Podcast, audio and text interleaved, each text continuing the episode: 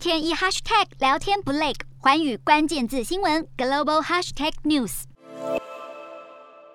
世界上最具影响力的社群媒体平台之一，Twitter 在二十五号表示，董事会已经同意以每股五十四点二零美元现金价把公司出售给特斯拉执行长马斯克，交易总价相当于四百四十亿美元，大约新台币一点二八兆元，符合马斯克最佳级最后出价。这笔交易如果成功完成，将使得全球最有钱的人掌管世界上最具影响力的社群媒体平台之一。马斯克这几天不断强调，他的目标是支持 Twitter 平台上的言论自由，并解锁 Twitter 的。非凡潜力。不过，对于这项收购案，民众大多持反对意见。You already got so much money. You already got so much stuff. Why are you messing with Twitter, bro? 这项收购案却获得共和党人士大力支持。总部位在加州的 Twitter 一直饱受保守派的批评，指控对他们有偏见，而且以违反规则而被停用，已经侵犯了他们的言论自由权。但是，自由派团体美国媒体事务警告，这可能会导致网络上再度充斥着极端主义者的虚假讯息和仇恨言论。不过，川普在二十五号已经表明，就算他的账号被恢复，他也不会重返 Twitter 这个社群媒体平台，而是会继续专注在他自创的社群平台真真实社群。